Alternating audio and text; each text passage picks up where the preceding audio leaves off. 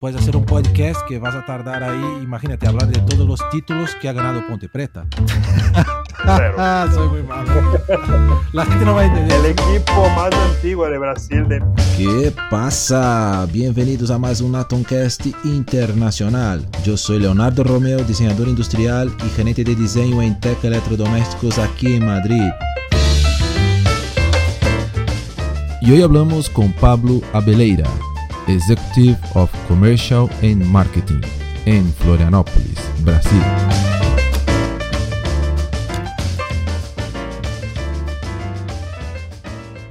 Bueno, empezamos.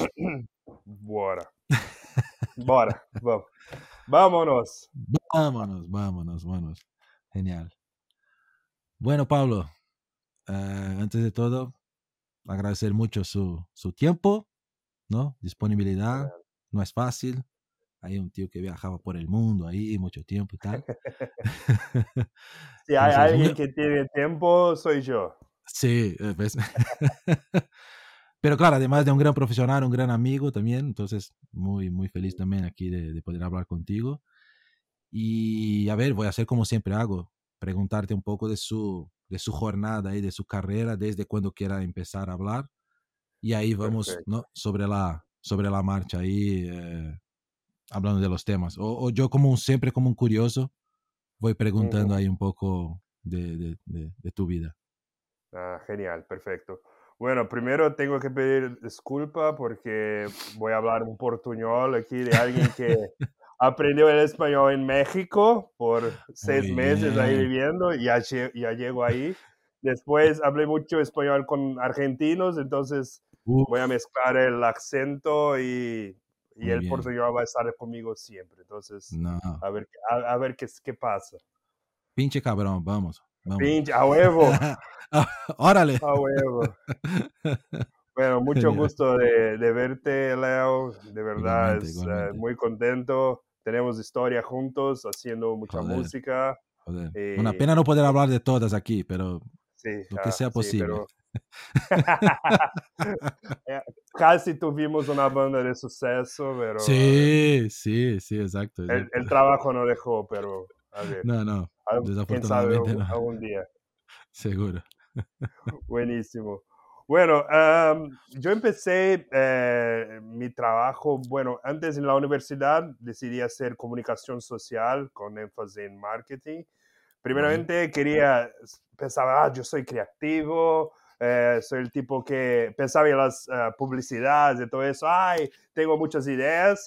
Cuando entré en la universidad vi que no era nada de lo que yo era bueno y fui más para el lado de marketing y vi que ahí, ahí tenía algo que, que me interesaba mucho más de, de, lo que era una agencia de publicidad o lo que sea.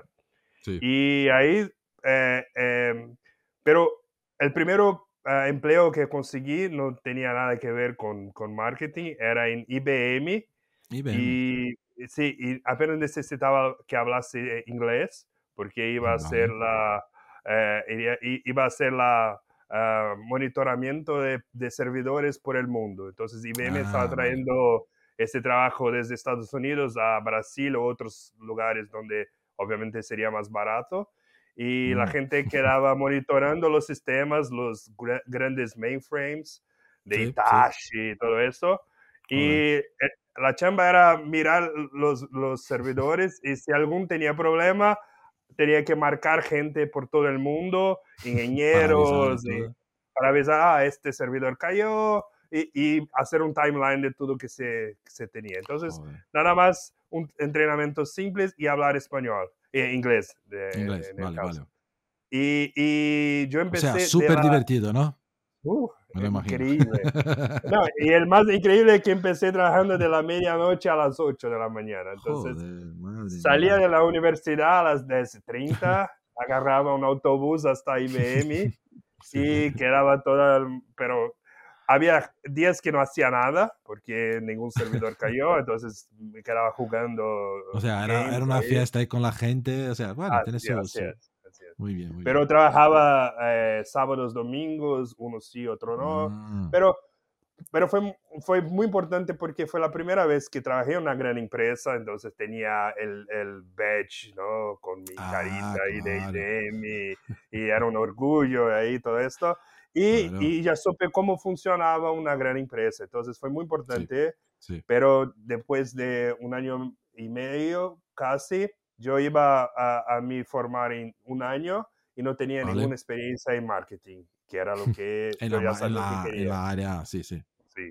Entonces un, un profesor me dijo, no, busqué un estágio, no sé cómo se llama, Una beca puede español, ser que dicen, que una beca, internship. una beca eh, e- e- en, ah, en marketing, eh, Vale. porque va a ser importante antes que, que, que eh, se haga Que acabe el graduación. curso para conseguir algo después, ¿no? Claro. Así importante. es, así es. Y, y ahí, entonces, eh, salí de, de IBM para ganar mitad de lo que estaba ganando ahí, para Mm. hacer una beca en una empresa de tejidos local ahí de Campinas, donde yo nací y viví. Eh, pero fue ahí que eh, encontré lo que eh, yo sabía después que era mi vocación, que fue el área comercial, porque imagínate que era Ah, una vale. empresa muy chica, había cinco personas en el área comercial, yo era la persona de marketing, entonces si, si un tipo quis- quisiera hablar de, con el director de marketing o con estagiario o con el beca de marketing sería yo. Entonces, una empresa muy bueno. pequeña, donde ha- hacía de todo, y ahí conocí lo que era el área comercial, porque estaban todos juntos. El director comercial, dueño de la empresa, era mi jefe directo. Entonces vale, empecé a, a- ver todo lo que era política comercial, lo que era el trato con el cliente, y, y Sí. ahí, y ahí ya me ascendió una luz que, ah, por ahí creo que tengo un, un Me buen gusta algo ahí. Hay algo Sí, ahí siempre fui de, de- de- de hablar con la gente, de intentar conocer, de crear ah, ah, conexiones con casi Sí, todos. Sí, Eh, sí. tú, tú ya me conoces a tiempo, entonces Sí, sabes que seguro, seguro, seguro. soy No, el tiene que tener de un-. No, tiene que ser así. Para mí, lo- la gente del área comercial tiene, tiene, un, tiene un perfil muy claro. Si no tiene este perfil, creo que no funciona, ¿no? Es muy Así, difícil, hay- hay- que, o, o es una venta muy técnica o no Vale. funciona, porque Sí, eh, la relación comercial está por detrás de todo y en ventas, que es donde se, se hace una conexión con cliente, eh, alguno puede hablar lo que sea, es muy importante. Eh, A veces e- es, eh, lo que se dice, eh, no en el trabajo, pero una vez que sale a tomar una- unas copas con alguien o en una junta o a hablar de fútbol o lo que Sí, sea, es lo sí. que hace la diferencia para, para hacerte una, principalmente una negociación de largo plazo, donde hay un claro. relacionamiento ahí, ahí dentro. Hay el lado, el lado profesional, a ver, todo es profesional, pero hay un lado muy humano, ¿no? Al final. Porque Sí, la gente, somos personas al Esto. final, ¿no? Listo. Y cuando se comprende que, que el lado de la relación humana es muy importante y fue algo que fui aprendiendo con el tiempo, eh, eh, se hace cosas que muchas veces, eh, por ejemplo, hacer algo para el otro eh, gratis, no, no, no pidiendo nada al revés. Sí, La otra persona siente que te debe algo. Cuando se hace de, Vale. de corazón, cuando se hace de, verdad. No con interés, no, mira, voy a no hacer con esto porque eh. quiero que lo compre, no, hago como No. amigo. Ahí está dentro de la, de la, plática, eh, no, no es algo Sí, forzado, no es algo que... Claro. Y, y, y la persona queda con, te debiendo algo, por más que no, te, que no, no pida. Sí, y sí, sí. esto de hacer esto y de la persona confiar en ti, o, o sea, saber que te, te está trayendo algo que no es para, para perjudicar o para, no sé, para... e- Es un Sí, con gaña-gaña. que Sí, sí, sí, sí, sí, perfecto. No, no. Entonces esto está fundamental. Bueno, ahí, ahí eh, empecé a conocer un poco del área comercial y en aquella época era 2005, 2006, estaba muy de moda en Brasil eh, ten- tentar ser trainee, que era la forma más eh, importante de entrar en una gran empresa, en una multinacional, porque los programas de trainee te dejaba más Sí. listo para ser gerente en un, plazo mucho más Sí, en corto. teoría es, es como un becario, un, un tío que hace prácticas, ¿no? Becario, que, que al final es un becario de lujo, ¿no? Ujú. Entre comillas, ¿no? Que entras en una empresa, hace todo un entrenamiento, pasa por todas las áreas y tal, y al Así final sale es. como un gerente junio, ¿no? Empiezas ahí ya Así es. Un puesto mejor, ¿no? Qué guay. Eh, Está muy de moda esto en Brasil eh, y yo intenté entrar en varios porque era un proceso selectivo. la- Sí, hab- había lugares con Gigantesco. 50 mil personas para 10 para un, eh, 10 sí, por, para nada, sí, una locura. Entonces, eh, y ahí entré y, y, la casualidad es que eh, yo, yo puso para Mave, que es donde te conocí después, Sí. eh, y, y había dos eh, lugares apenas. No creo que era un muy eh, eh, competitivo porque era una empresa local ahí de Campinas y todo esto, Vale. pero pasé ahí y creo, creo que por suerte me di bien en la bueno, entrevista. es un y- poco de todo, ¿no? Capacidad, todo, estar eh, ahí, claro, claro, claro. Yo voy a decir que eh, eh, en el final, cuando te traiga lo que eh, el libro, algo que, que vamos a platicar después, eh, voy a hablar un poco de suerte y cómo, cómo yo creo que eso se pasa después de, de una cierta experiencia.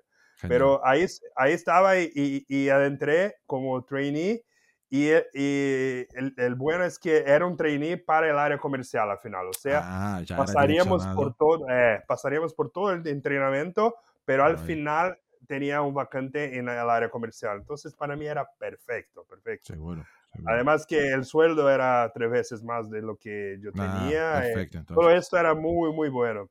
Y ahí uf, eh, fue la oportunidad de mi vida en este momento.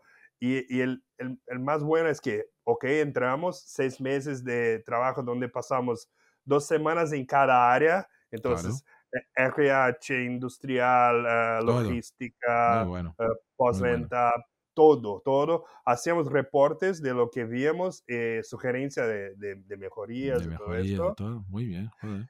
Y, y, pero la- la- el mejor es que al final eh, estamos en, en el comienzo de 2006. En el medio, eh, no, en ah, junio de 2006, eh, Mavi lanzó una plática de trainee mundial donde traería a todos Ah. para México, eh, Vale. eh, algunos de los países, para hacer un entrenamiento más ah, fuerte de seis bueno. meses ahí en, en- en México. Entonces, eh, México y- DF esto. en el DF, en el DF, DF, Vale, vale. sí. Y ahí fuimos yo y David, tú conoció Vale. a David, Sí, sí, eh, sí. para México por seis meses para Qué hacer bien. casi que un MBA con gente de otros lugares del mundo. 12 Joder. mexicanos, eh, colombianos, eh, guatemaltecos, y ahí estaba. O sea, de todas las partes. Muy bien. Entonces, eh, lo que sería ya muy bueno se tornó un MBA internacional, no sé cómo sería. Sí, sí, y, sí. y claro. ahí, Imave en, en México, tú sabes, eh, tenía en la época casi 60% de mercado, Sí, sí. hacía todo lo sí. que era General Electric y para Estados Unidos. De, No, es de una... Línea Sigue siendo la, la mayor, ¿no? La mayor compañía. De- No sé si sigue con los números estos, pero sí que, que sigue muy No, bien pero es, es, es más de mitad de- Es- del de mercado. Latinoamérica es el grupo más grande al final de, Uf, de electros, ¿no? Son, son gigantes. Segurísimo. Gigantescos. Y, y ahí fui para allá y, y, puf, aproveché muy bien la oportunidad. Entonces, eh, aprendí español ahí porque hicimos un mes, teníamos un mes de, para, Para preparar. preparación. Entonces, eh, hicimos clases todos los días por un mes y ahí casi que Claro, alguna eh, llegamos que... eh, eh, aprendiendo. Pero como allá ya era mucho más organizado todo el, el trainee, porque eh, teníamos como clases mismo, donde quedábamos en un Mm. lugar. Venía, por ejemplo, el gerente de estufas.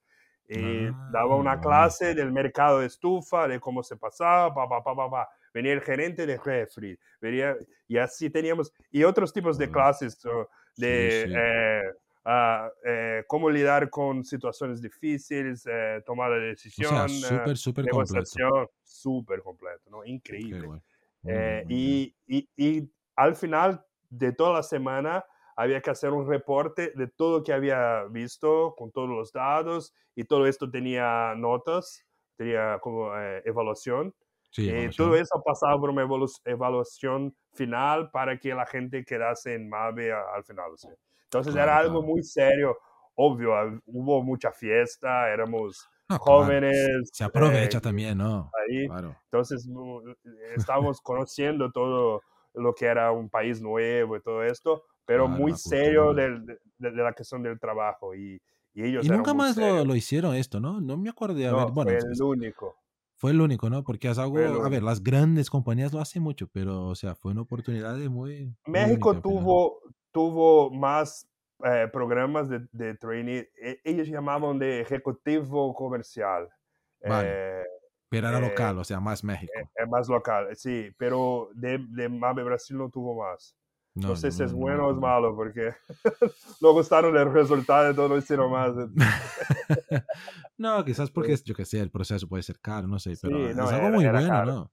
Que imagínate, pero merece la pena, ¿no? Invertieron en dos personas nuevas, eh, mandaron a, México, pagaron la estadía, la comida, y, todo. y, persona nueva, o sea, no es una persona que está en la compañía ya hace mucho, ¿no? Que mira, este ya está hace mucho, voy a pagar porque ya conozco, ¿no? Es, es una apuesta de, mira, a ver si funciona, ¿no?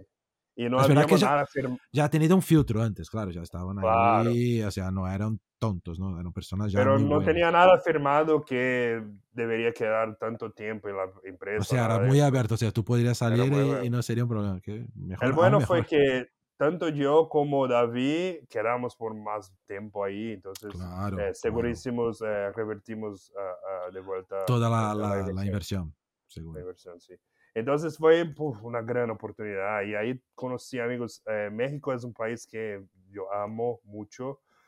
tengo hermanos ahí. De hecho, el chiste es que probablemente van a escuchar porque voy a enviarlos. Tengo dos amigos que son mis hermanos de hecho, la familia de ellos me llamaba de Pablo Ruiz Ayala, porque ellos son Ruiz Ayala y yo estaba todo el día en la casa de, de, Víctor. Entonces, soy muy amigo de él, de los hermanos, de todo. y él conoció a su esposa ahí en Mabe mientras yo estaba. Ah, entonces, entonces. Y, ellos estaban saliendo como escondidos porque eran de la misma empresa, no eran bien vistos. Claro, entonces, claro, verdad. Entonces íbamos a encontrar en mi casa, escondidos. Vale, Entonces yo, yo, soy como lo que empecé, y, y, y, los dos son muy amigos míos, muy, qué muy. Guay, qué guay, y qué en, la, en la boda de ellos me llamaron y yo fui el maestre de ceremonia. Ah, de hostia. Yo fui el padre de la boda. Sí, como si fuera el padre, muy bien. Yo, muy bien. Eh, y fue porque bien, ellos marcaron, ah, viene a la boda, yo, claro ok, puede decir algunas palabras en la voz, yo, claro que sí.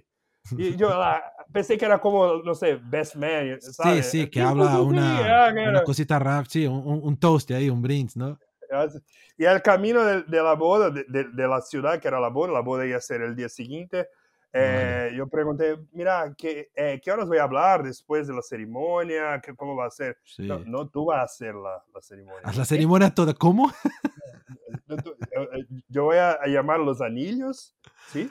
Tú... Por, por, eso que has venido. Yo no creo, no, no, no, no tengo speech para sí. eso. Ya hemos ahorrado con él, ¿no? Con el padre. Con el, con el padre. Bueno, están juntos hasta ahora. Tienen Qué bien, ha funcionado, ha funcionado. Sí, yo, yo, he hecho bien y tengo experiencia internacional en la boda. Entonces, cualquier uno ahí de España que quiera que haga la boda, yo ya tengo experiencia. No, te, te dejamos el número abajo para contactos de, de, bodas. Seguro que un precio especial. Pero sabes que has comentado que, pero voltando al tema de, de, de su todo el entrenamiento ahí para los trainees, el MBA, que uh -huh. casi ha sido un MBA, que es algo interesante porque al final para trabajar en la área comercial no hay un, un curso hoy en día quizás más, pero antes no había un curso de, de, de, universidad direccionado a esto, porque al final tú has hecho marketing, hay gente que hace administración, otros hace economía, algunos son ingenieros, o sea, puedes venir de cualquier área en teoría, claro que al final tienes que tener la, ¿no? saber hablar bien, tener mucho esto de, de relación entre, entre personas y tal. Entonces, claro, lo que has tenido fue esta universidad que no existe, ¿no? En el mundo, bueno, algo tan específico. Y lo que dices es muy importante porque imagínate que yo pasé por todas las áreas, las áreas. Entonces regresé de, de México y ahí entré como ejecutivo de ventas. Sí. Y yo, yo había pasado por todas las áreas. Entonces quedé muy amigo de la gente de logística, de la gente de postventa. Ah, y ahí yo tenía un problema con mi cliente de logística. Marcaba el tipo ahí, mira, ah, Pablo, oh, qué bueno. Ah. ¿cuánto fue el partido de Ponche Preta? Fue, ah, mira, tengo un problema grave. Ah, no, no te, te ayudo. Ah, voy a conseguir sí, un camión sí. para llevar. Ah, gracias. Y, sí. y, la gente, los otros vendedores, no conocían porque... Eh, no tiene este contacto personal con la persona, ¿no? O sea, eh, el, el, el, el, CD, el centro de distribución quedaba uh, afuera de, de, la oficina. Entonces, mucha gente apenas conocía por teléfono y yo ya había... Claro. Eh, ya, ya no, había conocido, y me ayudó muchísimo. Entonces, porque al final, ser un vendedor es ser la cara de la empresa para el cliente. Y el cliente tiene todos los tipos de problemas. Financiero, logística, postventa, lo que sea. Sí, es un montón, un montón de cosas. Tú eres la persona que el cliente contacta para resolver sus problemas al final. Y vas a ser un buen vendedor, una buena empresa, la gente que se confía, que sabe resolver rápido, que trae la oportunidad y todo eso. Entonces, en eso yo, yo conseguí me destacar dentro de la empresa en ventas y ahí tuvo la oportunidad de eh, un tipo que cuidaba de Magazine Luiza, que en la época era la, la sexta cuenta de la empresa, salió para otra y, y, ya me dieron Magazine Luiza. Eh, en un año eh, por varios factores, Magazine creció mucho, como dobló la, facturación y quiero hacer la segunda cuenta eh, de la empresa.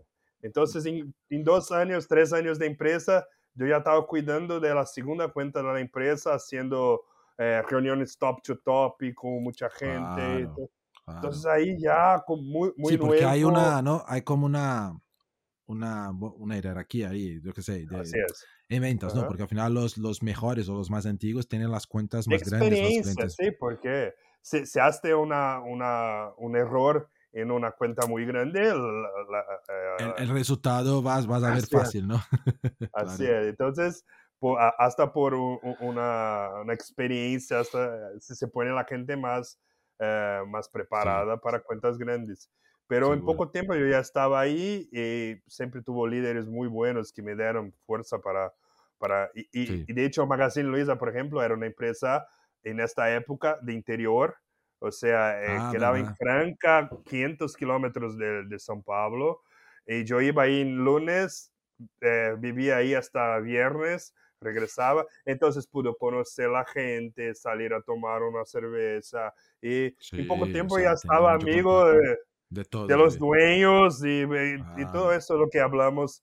Eh, y hoy, hoy Magazine, para que la gente tenga idea, si no conoce a Magazine Luisa, si están fuera tal, ¿qué, ¿en qué posición está? Uno de los más grandes de Brasil. Primero, primero. El primero de Brasil. El, primero, el primero. Tiene entonces, mil y cien tiendas por todo Brasil. Mil y cien tiendas. No, esto, es que esto no existe ni aquí. No, hay, no, Hay, no hay empresa casi en el mundo de este tamaño. Eh, eh, va a tener, no sé, en uh, China, en uh, tal vez Estados Unidos. Sí, no quizás sé, China, Estados Unidos, tiene, tiene, razón, sí, Walmart, pero, pero, pero en, en, México es un número absurdo, en toda Latinoamérica, porque... No, en Europa a, igual, en Europa, aquí, Europa.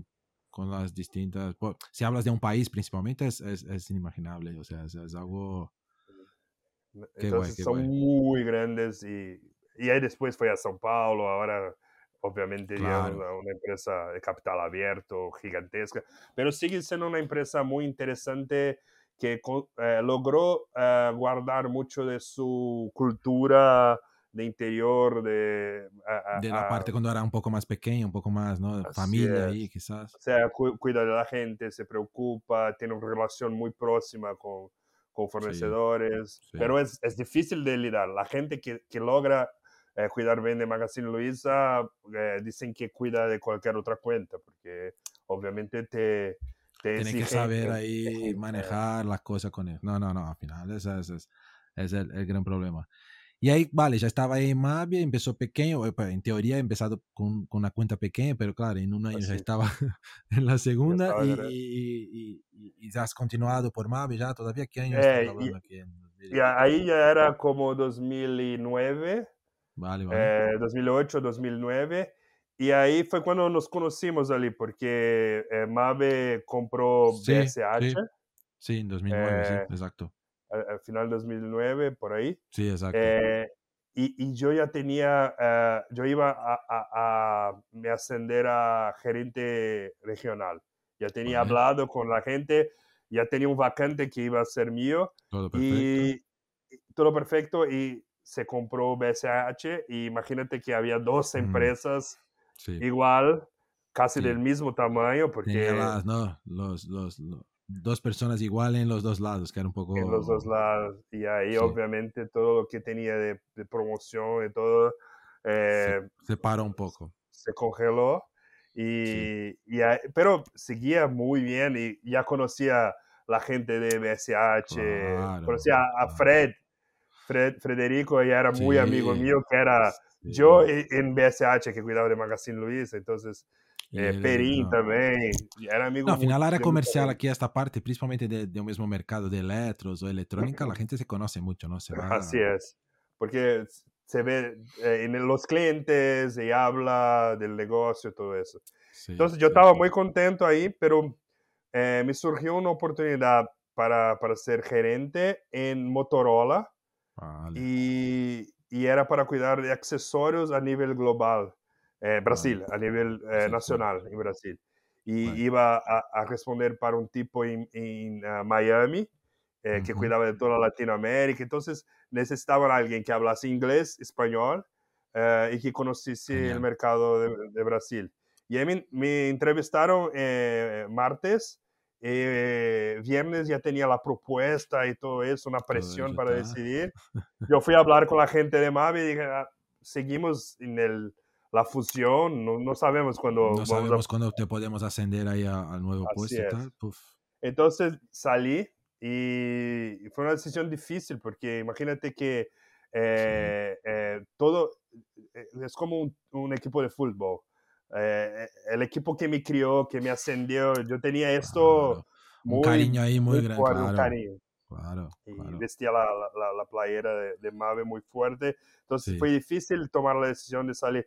Y porque sabía que tenía mucha oportunidad de crecer y todo eso. Claro, claro. Eh, pero ahí con, con, la, con ah, la, gente de ahí decidí salir y ir a, a, a Motorola. Motorola. Pero un mes después que salí, eh, estaban dos directores, uh, un de MAVE y un de BSH. El de BSH salió sí. y quedó el de MAVE que logró poner todo en las funciones correctas y volver la estructura inicial. Imagínate vale. el vacante que, que estaba liberado, lo que me habían prometido. Entonces, sí. con un mes, Edu me marca y dije, mira, su, su lugar está aquí. Pues me dije, no, ¿cómo salgo con, con un mes? No, imposible, no, no, no, no voy a salir, no, no voy a salir, dos, dos meses la misma cosa, tres meses, y ahí con tres meses yo ya estaba viendo que en Motorola, porque eh, yo cuidaba de accesorios, una línea secundaria, Motorola sí. es muy grande en celulares, accesorios sí. es una línea totalmente secundaria, claro. y, y, con una estructura completamente eh, eh, apartada de todo de toda ah, la vale, no, es, no está, vale, vale. Era algo como yo, otro negocio la parte de, de Yo respondía matricialmente para Brasil, pero mi jefe era, era de, de Miami. De Miami. Y, y, ahí fui a hablar con el tipo y dijo, eh, área de accesorios no sé cuánto tiempo tendrá en Motorola, Google había comprado mm. Motorola, dijo, entonces si tiene una posición en la empresa, te digo que, que es mejor que salga y salí claro. de puertas a ver, no, puertas a ver, digo, con muchos amigos en Motorola. Sí, no, no fue una situación uh, mala, así que este es, oh. se quedó tres meses, no me jodas, tal, qué mierda, eh, no. no, no obvio que no, creo que soy eh, amado por todos ahí, principalmente el DRH, de todo claro. eso. Pero tengo amigos hasta hoy, mis dos grandes sí, amigos, sí. mis hermanos hoy, son, son de Motorola hasta, hasta hoy. poco tiempo, ¿no? Qué bien. Eh, y están, están allá hasta hoy, entonces son muy amigos y muy próximos. Sí, yo creo que al final es, sí, sí, y la gente entiende, ¿no? Son, son situaciones que al final, y te ha dicho bien tu jefe, mira, si tienes algo, vete, tío, no, voy, no Así, soy yo que voy a, sí. a complicar su, su carrera. y al final, o sea, tres, cuatro meses, vuelve a, a, a Mave. A Mave. Fue suficiente para yo perder la convención de ventas que dice ah, que fue una de las mejores. Vale. Pero... Sí, la famosa esta. Sí, yo no he estado en esta. Sí, sí. No, que... ah, no en esta no.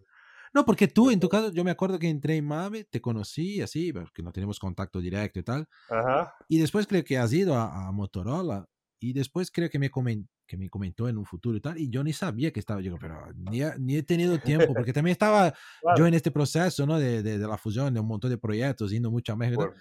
Y creo que en el momento ni, ni sabía que tú habías salido y volví, vuelto tan rápido. Yo, vale. Hay mucha gente que no supo que salí. Tuvo sí, fue gran feria.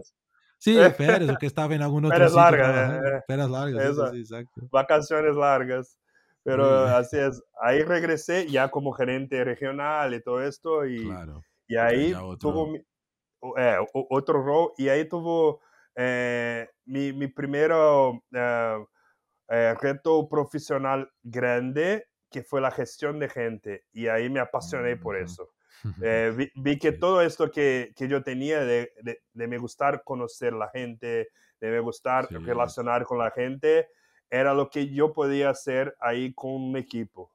Eh, entonces, ah, aprendí obviamente con el tiempo a, a hacer la, la gestión, pero como siempre tuvo eh, jefes muy buenos y espejos buenos para, para Para tomar, te, te guiar, te ayudar, claro. eh, eh, creo que, y ahí eh, empecé a hacer mi tipo de, de gestión y fue muy bueno porque tuvo gente muy buena ahí abajo. Sí, sí, Eh, y obviamente yo tenía una proximidad porque muchos de ellos eran, tenían mi edad o a veces más grandes que yo. Eh, y yo tenía una relación de amigos, de todo, chistes y tú te acuerdas que era una, Sí, una sí, fiesta. mucho, ¿no? Pero creo que es lo mejor, o sea, que sea, a Sí, ver, es, lo problema no es con el jefe, es mucho de, de su, su, su empleado, su equipo que entienda que tú eres, eres amigo, pero hay momentos que va a ser jefe, Eh, que es difícil, ¿no? Porque que, que no eh, sí, entiende. Hay gente que se confunde ahí en el momento y piensa que todo puede ser fiesta o, o resolver en Claro, fiesta. Y, y, y yo aprendí esto a, a, a lo largo del tiempo, porque obviamente hablaba del trabajo fuera y a veces traía cosas de afuera Sí, adentro y fui a, a- aprendiendo todo esto en el tiempo. Bueno, estaba muy bien ahí eh, eh, en Mave hasta que entró en recuperación judicial. Sí, Entonces, sí, todo el proceso de que ha llevado después de dos años ahí a la bancarrota, ¿no? Creo, así es, algo no, así. fue Sí, fue un terrible. proceso que no, no recomendamos a nadie, ¿no? No, y, imagínate porque estábamos un mes antes celebrando ah, en un, en Sí, un una convención resort, ahí. en un Sí, resort. nosotros no, te- te- sí. tuvo la convención Tuvo la convención y después tocamos, nosotros de, de ventas de, de premios y tal, ¿no? En eh, viajado para un... Sí, sí, sí, recibimos un premio, ahí viajado, un premio, eh, los mejores eh, eh, logros del área comercial con rentabilidad alta, uh, no, Sí, recuperación judicial. Y na- sí. nadie podía Sí, creer, nadie, no, nadie fue, sabía, ¿no? Nadie sabía no, que, que podría pasar esto. Sí, Y ahí con, con poco tiempo, ahí en la recuperación judicial, muy difícil, muy trabajoso, eh, un tipo de Magazine Luiza me indicó a una empresa eh, que se llama Gamma Italy, que es una empresa argentina de herramientas para peluqueros. Y, y vale. pa- eh, Secador entonces, de, de secadoras, pelo, la plancha para plan- el pelo. planchas, rizadores, máquinas de corte O de sea, Gamma Italia pelo. que, que es italiano. Pero la origen es, es italiano ¿no? o es solo el nombre es italiano? Es- la, la origen es italiana. Ah, vale, Eh, vale, vale. eh, eh, los dueños ah, ah, son, son argentinos hoy, pero son ítalo-argentinos, entonces son de Vale, que familia ha venido mucha, italiana, de mucha inmigración argentina, eh, italiana en Argentina, claro. claro. pero empezaron ah, trayendo productos de, de Italia hasta Latinoamérica Ah, a vender. Entonces eran right. los, los ah, distribuidores de Gamma Italy en Argentina. En Argentina. Pero imagínate que eh, la plancha fue algo que se tornó muy grande en Latinoamérica por los tipos de pelo, por la Sí, moda. eh, sí. entonces, ellos quedaron tan grandes como distribuidores que compraron la empresa. Entonces, Ah, compraron Gama en, en Italia, compraron la planta, marca, la marca, todo esto. Empezaron a hacer una planta en, en Argentina porque la demanda era gigantesca Sí, y sí. empezaron a, a vender por todo lado de Latinoamérica. Obviamente ahí después llegaron a Claro. Brasil. Guay. Entonces cuando llegaron a Brasil ya eran argentinos, pero eso es, sigue siendo una empresa ítalo-argentina. Entonces Vale. sigue teniendo fuerza en Italia, creando cosas en Italia. Hay una planta muy fuerte ahí. Pero eh, sigue pero fabricando en Italia también, ¿no? Porque es, yo imagino que es fabrican un en área, sabemos que la área está de, a ver, de belleza, pero también son, son como small appliances, son pequeños, que, que los chinos hacen muchos también, ¿no? En día. ¿Y Es que cómo, como, cómo, cómo, o, o no tiene tanto chino en esta, en esta no, categoría? a- casi todo chino, Todo chino, casi sí, todo, claro. 90 y no sé, por ciento es chino.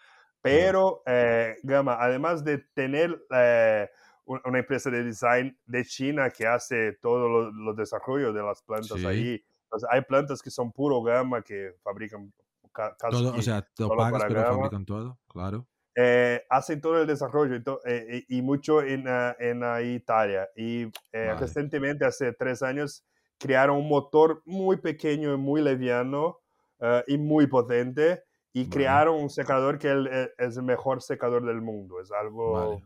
increíble. Súper.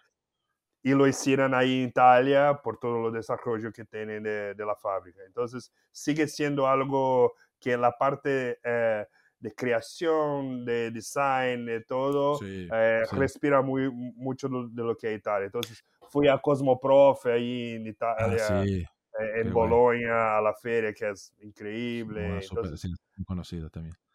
eh, ¿Y cómo funciona para Gama? Porque tenés una, una línea muy, porque electrodoméstico es algo muy, muy distinto cuando hablas de uso doméstico y uso profesional. Así es. Es muy, es- son ha- hasta otras empresas, básicamente, porque es algo tan específico la parte industrial. Y en esta parte de, de belleza, o sea, se mezclan muchas cosas a nivel profesional y a nivel Así es. doméstico. ¿Cómo, ¿Cómo funciona esto?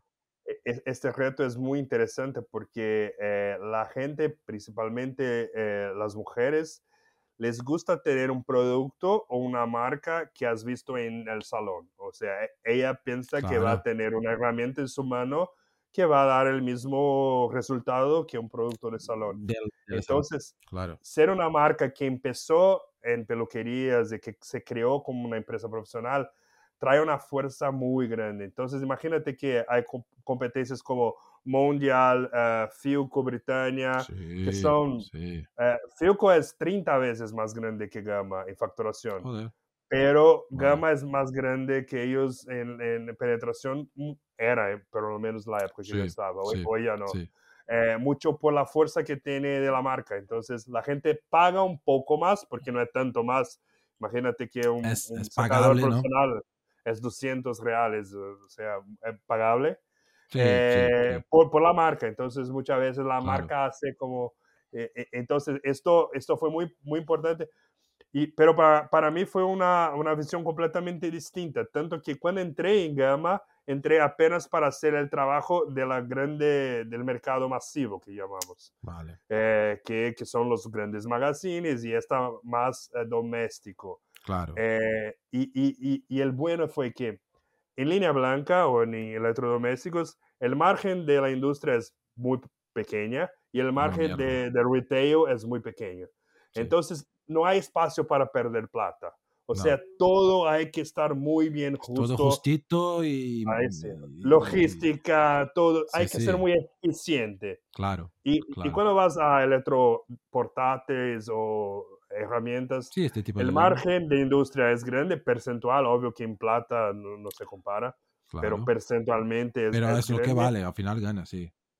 Y el margen de, de retail es muy grande. Entonces, Ah, era muy ineficiente por todos lados. Entonces, sí, cuando yo vi con la cabeza de una empresa de línea blanca, yo puedo traer pequeñas cosas de Sí. cambios de agilidad, no sé, eh, saber cómo poner una, una, una carga más eficiente para que entregase eh, con un costo de productos, flete puntos, mitad claro. del precio.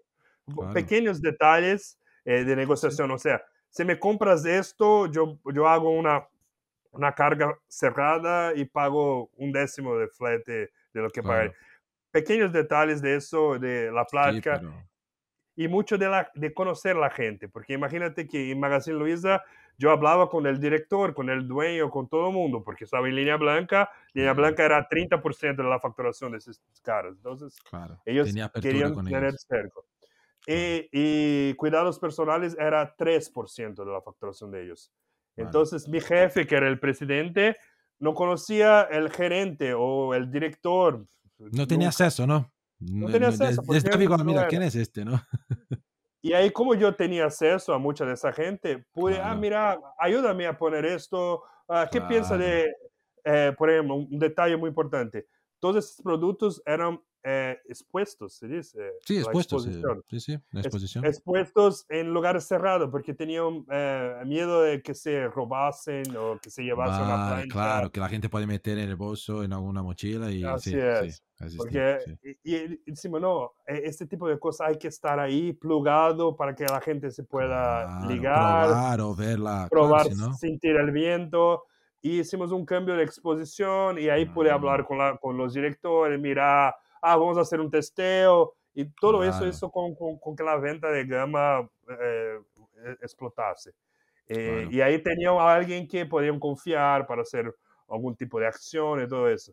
Entonces, por ejemplo, desde cuando entré a Gama y cuando salí, Gama era dos veces y media más grande de lo que era. O sea, más que dobló eh, el facturación. Eh, porque creció mucho en un mercado que no tenía tanta penetración. Era el porque es un mercado que cuando consigues un poco es, es, un volumen, ¿no? Imagínate, se vende, se, se vende un, un, un só de Magazine Luiza que hace una promoción para apenas un día. Para un día. hace una venta de un año de un producto.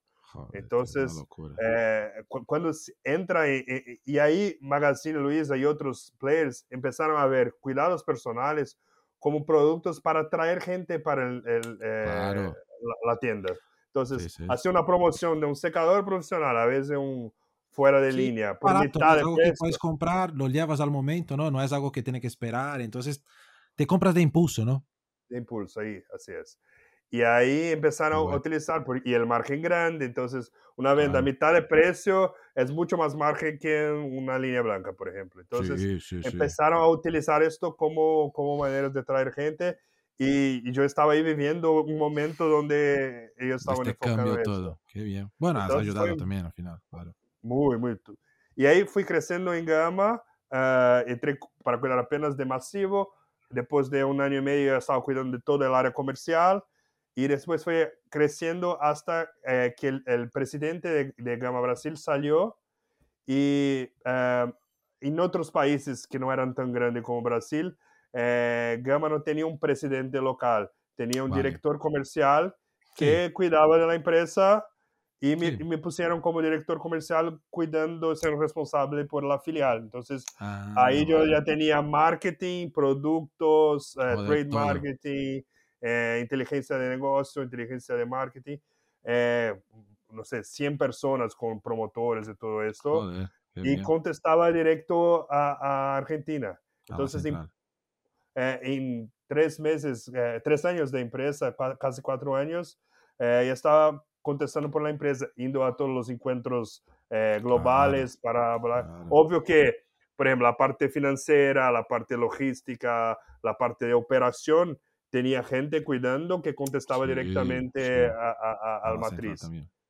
Pero todo lo que era el resultado de la empresa, yo estaba ahí a frente. Entonces, eh, en poco tiempo también tuve una oportunidad muy joven de estar responsable por un negocio grande que obviamente financieramente ahí Gama eh, era mucho menor de lo que yo cuidaba como eh, en, plata.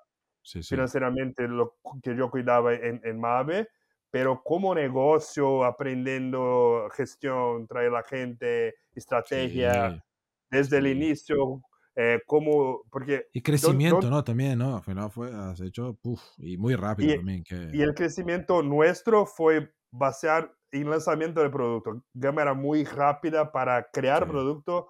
Entonces, André Marcolino trabajó conmigo ahí. Sí, grande, eh, André, sí. Eh, mi primer jefe, mi primer jefe fue lo que me contrató en BSH. Sí, sí, fue lo que me ah, contrató de, de, becario en BSH, André, grande André. Ah, increíble, no, es muy amigo, eh. Y, y, Estaba Alessandra también en su momento, ¿no? En marketing. Alessandra, Alessandra era marketing, era mi, era mi par, éramos pares. Y ahí cuando el director salió, yo ascendí y ella salió casi en el mismo tiempo, entonces... Vale, vale. Pero seguimos en contacto. Y André eh, seguía haciendo los productos. qué guay. Te paso, te paso. Y ahí eh, crecemos muy creando productos, entendiendo toda la estructura. Entonces, eh, pude poner mucho más de lo que era el estrategio en una visión un poco más, más corta de, de, de mercado, un mercado más fácil de, de, caminar que línea blanca, pero con una visión mucho más compleja, mucho más eh, importante de lo que era, por ejemplo, el alta de dólar versus eh, reales y cómo hacer el aumento de precio y todo eso. Entonces, no, parece interesante la experiencia esta, ¿no? De un mercado tan duro, tan justo que es línea blanca, que todos sabemos que, que no es fácil, porque todos, se, se, hace un error, cualquier cosita lo pierdes y va uno que, claro, al final tiene tantos márgenes que al final también pierden mucho, ¿no? No, no Sí, no, as- piensan que eh, pueden mejorar ¿no? sus, sus Así es, entradas, ¿no? ta- tanto que la empresa no, no estaba bien financieramente y obviamente por el alta del dólar y todo eso sufre mucho hasta Claro, hoy. claro. Eh, no es que, wow, se gana mucha plata, No, pero no, no, el no, margen es- percentual es grande para, para pequeños ajustes, te salva mucha plata. eh, Consigue mucha es eso. Muy Y bien, ahí muy bien. pudo tener una experiencia muy grande de gestión de gente, tener niveles de gente abajo, cómo confiar a las personas, cómo construir una, una estructura de familia y todo eso. Eh, y ahí, mientras todo eso, y yo como director comercial de Gama, te cuento un poco de mi vida personal que me, me, me hace hacer el próximo step de próximo mi step. carrera o, o- o de no carrera. Buenas eh, carreras siempre, siempre. Eh, antes, yo, yo ahí en 2000, y- eh, entré en Gama en 2013. eh, en 2015 eh, nació mi, mi hijo, Leo. Vale. Sí, eh, claro. Bonito nombre, por cierto. Leonardo, ¿cómo, cómo se Vale, dice vale. eso? To- su tocayo, tocayo. Tocayo, tocayo, exacto, mi tocayo. Tocayo. exacto, exacto. O Shara en Brasil, sí, sí. Eh, Xará. Eh, eh, nació Leo y mi esposa ahí era ah, gerente de marketing de Adidas. Ujú. Entonces, imagínate que en 2014 ella cuidó del World Cup, de- del Mundial Ah, en. Brasil por Adidas. Entonces, este es un punto muy importante. Mientras en Mundial eh, yo vendía secadores y plancha, ella estaba en todos los partidos del Mundial. O sea, Dios no es justo. Bueno, depende. Podemos hablar aquí, Dios no es justo, pero también hemos... Bueno, tú estabas en el último partido. Tú has estado ahí, final, ¿no? No, no, no, la no, final, la no final de fue. Brasil, digo, No, la final no, de la vida de Brasil. El, el, el 7-1 no, no estaba. Entonces no hace, no, no sé si es bueno o malo. Es una copa que Sí. tampoco me gusta acordar de todo, ¿no? Recordar de Sí, todo. yo, yo, yo, yo fui a ver cuando ganamos de Chile en, el, en Vale, penales. En los y- penales que ya fue un, no, ya un ya, sufrimiento ya. ahí y con, con, con Alemania, no sé, no, no, no me acuerdo del Eh, partido. no, eh, yo, yo, yo no me acuerdo bien. Yo sé que Argentina perdió. Esto Esto sí es verdad, Argentina ha perdido. España también me acuerdo que ha salido en la primera, en la primera fase también. Esto es lo que la me acuerdo bien. Así es. Pero entonces, y ella estaba ahí en deportes, con, yo soy apasionado por fútbol. Claro, sí. ella con deporte, loco. tú con, con la parte mucho más de un mercado mucho de más plancha. femenino, ¿no? De, de mujeres, ¿no? Así Claro. es. Así, imagínate que muchas veces éramos tres vendedores y tres compradores hombres hablando de, mira, este secador para el pelo largo Joder, es es- muy bueno. Esto es muy raro, ¿no? Es verdad. Es Es muy raro, Muy, muy es muy interesante. muy hay una cámara escondida ahí con una presentación. ¿Quién son eh, estos, no? Madre mía. Pero bien. Y eh, entonces, ah, eh, y ahí Ana estaba ahí, entonces cuidó de Olimpi- eh, Copa del Mundo, Olimpiadas, y con Vale. un año ah, eh, Ana empezó, mi esposa, empezó a, a mirar que Leo no estaba eh, evoluyendo mucho eh, en el desarrollo infantil, ¿no? en los Vale, brazos, Vale. y comenzó a desconfiar que había algo raro y comenzamos a, a pesquisar. Obvio que en el primer momento yo pensé que ella estaba loca, ah, Claro, imagínate, claro. es Sí, normal. siempre. no. El médico dijo, no, el, el tiempo del, del niño y todo esto, pero ma- la madre sabe, ¿no? Hay un sentimiento que, Sí, que sí, es sí, uh, una antena que es muy, muy fuerte. Y empezamos a, a investigar un poco más a fondo y ahí fue cuando descubrimos que Leo tenía autismo. Vale. Entonces, ah, descubrimos con un año y medio, pero no había todavía el diagnóstico por el médico, pero ya 100% sabíamos que había algo raro. Vale. Y, Ana, y, y ahí decidimos que Ana eh, iría a salir del trabajo, que uno de los dos, y, y yo, eh, ella ah, ah, asumió esta, este tra- esta, esta función ¿La función? eh, iría a buscar uh, opciones para, para, para desarrollar a Leo y lo que podía hacer y todo esto. Sí, poder se- Eh, se- se- se- centrar más en ello, ¿no? Para, Eh, Exactamente, se dedicara. Y ahí empezamos a hacer todo tipo de terapias, entonces fonoaudióloga.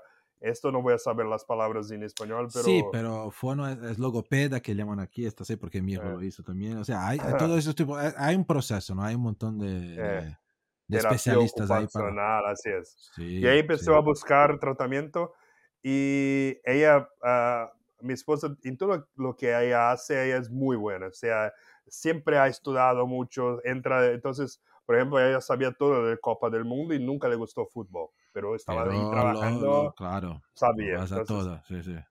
Y fue lo que pasó con autismo, ella estaba estudiando todo, todos los detalles y eh, mientras esto compró un libro, fuimos a médicos que indicaron un tipo de tratamiento que era nuevo, que es eh, voltado a la precocidad del, del, niño, o sea, hasta los seis años de, de edad. Eh, un tratamiento que se llama Denver. Mm. Eh, eh, y fue creado en Estados Unidos, obviamente, y todo eso. Y no había mucha gente en Brasil que lo hacía, esta, esta terapia. Y ella empezó a buscar. Y esta historia es muy buena porque ella compró un libro de, de la médica que creó el tratamiento. ¿El tratamiento? Que era en 2016, creo, 15. era, el más avanzado del mercado ahí. Sí, no, en, el Times fue una de las seis descubiertas de la medicina. Bueno. Ah, o sea, algo, muy, es mucho más naturalista, entra en el, eh, eh, porque el tratamiento que había antes es, casi el, tratamiento antiguo que se llama ABA, que Behavior, eh, es mucho más, es casi parece para quien mira, para niños, un adiestramiento de un animal. O sea, tú, tú promueves la, la, la, crianza para ser y da un, regalo o da un dulce sí, o da una... Sí, cómo se hace, exacto, con los animales, con los perros, ¿no? Que vas ahí... con los perros. Y, ya no, no, nos gustaba esto, era algo que no, no, que... no nos víamos haciendo esto. y Denver ya es un tratamiento donde se entra en el mundo del, del niño con lo que el niño mm le gusta y de ahí se hace el tratamiento. Mm, Entonces, eh, quien lidera eh, la terapia es el niño y no al revés. Entonces, entra en el mundo. Es algo completamente distinto, muy, muy naturalista. bueno, Ana descubrió esto y buscamos eh, profesionales, no habíamos conseguido. Y Ana un día estaba leyendo el libro ese del Denver. había enviado mail a 30 personas eh, de todo el mundo que hacía este tipo de tratamiento y nadie había contestado. Ella miró eh, la, la, doctora en, la, en el libro y dijo, ah, ok, Sally Rogers, a ver, buscó, encontró el mail de esta, de esta persona y escribió un mail, un mail de madre, así, mira, me gustó mucho esto, eh, creo que es esto que va a hacer, queremos ir a Estados Unidos a pasar un mes y, y hacer el tratamiento de, de Leo y tal y fue a dormir el día siguiente, eh, ella había contestado. Qué guay, ¿ves? Y, ella, y, yo no sabía de nada y Ana me, me despertó. Ah, ella contestó, ella contestó. ¿Quién? ¿Quién? ¿Qué, qué, qué dices? Y dijo, no, ahí me explicó un poco y dije, wow. Y ella, ella dijo, eh, este tratamiento es muy basado eh, en el comportamiento, o sea, es necesario que la persona hable portugués, porque su hijo no, no está acostumbrado con inglés. Pero tengo un brasileño que ha hecho mm. conmigo todo esto, que está en Canadá y que, y que eh, obviamente habla portugués y todo. Y va a ser mucho mejor. Así, y envió un mail para él. Y obviamente el tipo, ah, imagínate que Freud envió un mail para... Para ti, para decir, mira. Pues, ah, Puedes echar una mano aquí, sí, sí, claro. Eh, obvio. Eh, y oh, el tipo es muy, eh, nos trató muy bien. Y ahí fuimos a, a Canadá. Entonces, eh, Ana y Leo quedaron un mes, yo quedé 15 días. Y ahí había dos terapeutas que estaban terminando el ciclo de entrenamiento para traer a Brasil. Y, ah, ya estaban pensando en traer para Brasil. Muy bien. Sí, ya, ya, había mucha gente siendo entrenada. Entonces, en el mes que, que estábamos ahí, todos los fines de semana tuvieron 12, 15 terapeutas de Brasil que estaban ahí haciendo un, entrenamiento para volver ah, a Brasil. entonces estaba empezando algo que sería grande en el futuro. Qué bien. Eh, y ahí pudimos conocer y desde ahí Leo empezó a, evoluir mucho en el todo porque es basado en precocidad y es basado en un largo tiempo de terapias. Entonces, 20 horas semanales, 5 horas por día. Ah, es, es, eh, es, pesado. Es... Eh, hay que ser eh, fuerte porque sí. la idea es que se, el cerebro está plástico todavía, entonces las sinapsis están siendo creadas. Y cuando se empieza a hacer este tipo de tratamiento basado en, en obviamente, en lo que el niño eh, no, no ha desarrollado tanto, las sinapsis van se creando hasta que, Ah, que, se, que se crea una corriente más fuerte y ella sí, queda para la vida toda. Por eso es muy sí. importante hacerlo tan, tan niño. Tan joven, tan niño, porque al final consigues ¿no? formar un poco la, ya la, la El- masa la que es- es muy- plasticidad del cerebro. Sí, sí, no, no, tiene toda la razón, tiene toda la razón. No, no, hace todo Y ahí, y ahí Ana hizo el entrenamiento como si fuera una terapeuta ahí, que estaba y participó de tres entrenamientos con las terapeutas y fue entrenada para hacer, para ser la terapeuta de Leo De Leo, al regreso. Y ahí había toda una, una Genial. estructura de videos, o sea, toda la terapia de Leo era grabada. Claro, Eh, la gente de afuera miraba las terapias y hacía todo estaba. control de, de lo que se hace, cuáles son los bien. próximos pasos. Sí, y ahí sí. desde entonces Leo empezó a, a- evoluir mucho. O sea, todo eso. funciona muy bien con él. Bueno, al final Sí, es... no, bueno. fue muy ¿Y cómo ha muy sido para importante. vosotros? O Yo sea, creo, eh, ah. el autismo, No, no, te iba a preguntar porque, claro, al final es, es un Ah. tema siempre muy, muy complejo, ¿no? Porque al final sabes que tu hijo, cuando tienes el diagnóstico y tal, al final es, claro, para tu hijo, en un primer momento da igual, porque está viviendo su vida y está ahí Así es.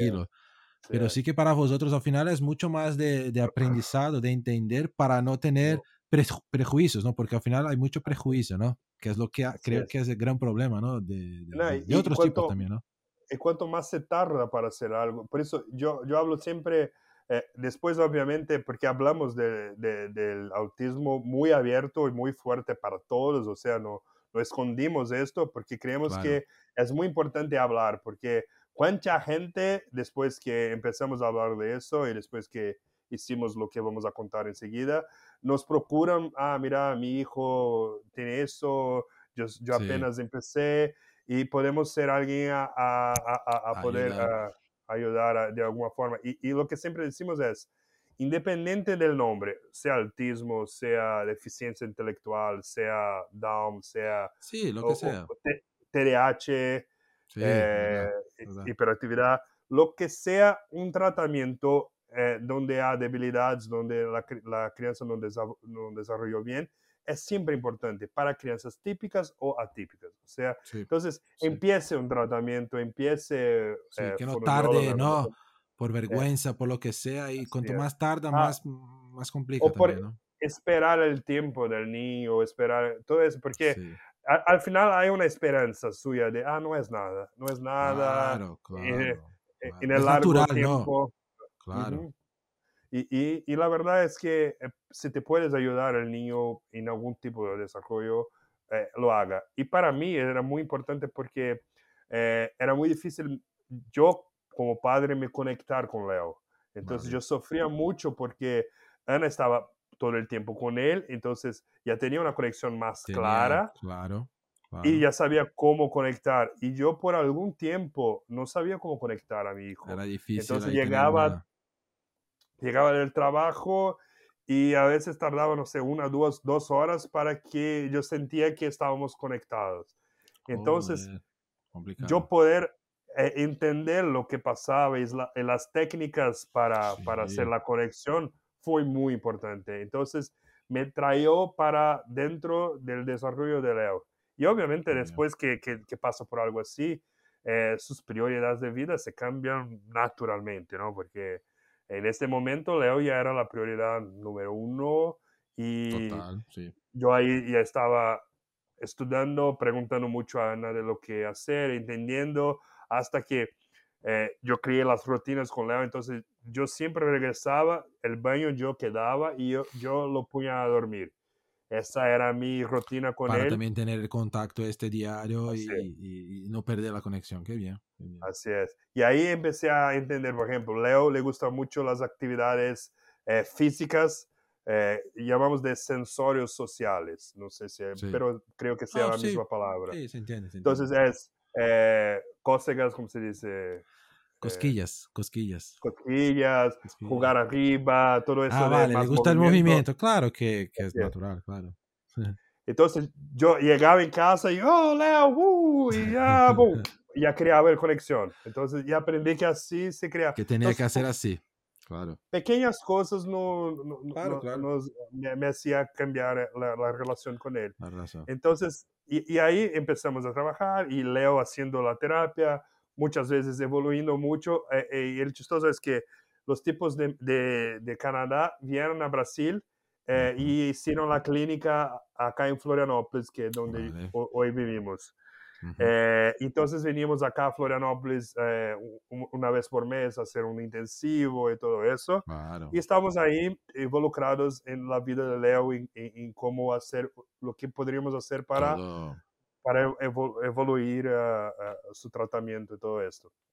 Eh, y ahí llegó en 2020. eh, ya teníamos un plan un poco antes, eh, antes de la pandemia, De la pandemia, sí, Eh, de hacer un, un año sabático donde la idea sería, eh, o sea, Leo ya tiene mucho de- del tratamiento, eh, nosotros como padres ya somos entrenados a tratarlo eh, de una forma que alguien pueda mirar de afuera y nos, nos, nos dar sugerencia de lo que hacer, entonces tenemos esta eh, posibilidad. Y por, ¿por qué no eh, mirar en hacer un año sabático, viajando por el mundo y poniendo Leo en experiencias donde no sería Sí. posible tan rápido y que pudiera, porque eh, eso que hablé, que el cerebro es plástico y todo lo que se experiencia, la- la- el cerebro hace sinapsis que va a ser, el, Sí, eh, claro. eh, que va a quedar para, para siempre. Para siempre, Entonces, sí, eh, experiencia, no hay nada más grande de experiencia que viajar y que, que sentir olores distintos, eh, Y mirar estar ahí cosas 24 distintas. horas, ¿no? Todos juntos ahí, ¿no? Algo muy, muy fuerte este es- también, ¿no? Esa es la clave. Esa es para mí, por ejemplo, que No, no, no es que estaba ese tiempo claro. y ahí hicimos toda la planeación financiera, eh, empezamos a ahorrar una plata específica para eso, a Claro. estudiar cómo hacer. Veo la pandemia, dijimos, Sí. "Puf, nos fue para Sí, afuera el, el no es el sueño. momento. Y después empezamos a mirar, ah, creo que da, Brasil estaba muy peor en 2021 sí. Que, que otros países. Y decimos, ah, creo que todavía da para hacer este, eh, este sueño. Y ahí eh, ah, yo avisé a, a Gama con tres meses de anticipación Sí. eh, que iba a salir y ahí pudo negociar bien mi salida, pudo para de- sugerir De forma buena, tal. de forma buena. Pude sugerir la persona que iba a quedar a- a- a- en mi lugar, que fue Marcelo Perín, Joder, sí, Por- muy pequeño, Marcelo eh, Perín, claro. Que, que fue mi jefe ahí en el, Sí, también puede ser su jefe. en el. BSH. Eh, y pudo hacer casi que un mes eh, con él para pasar todo lo O que sea, había. todo, todo muy bien hecho. ¿no? De forma profesional, claro.